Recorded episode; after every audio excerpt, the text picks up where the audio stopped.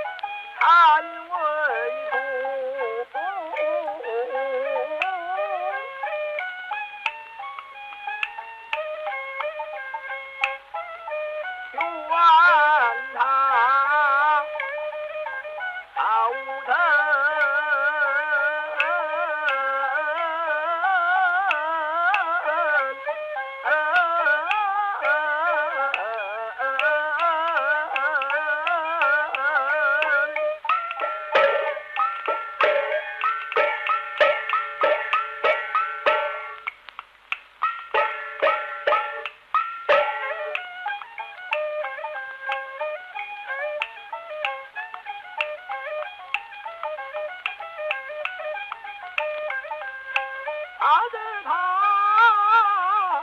熬不过此困。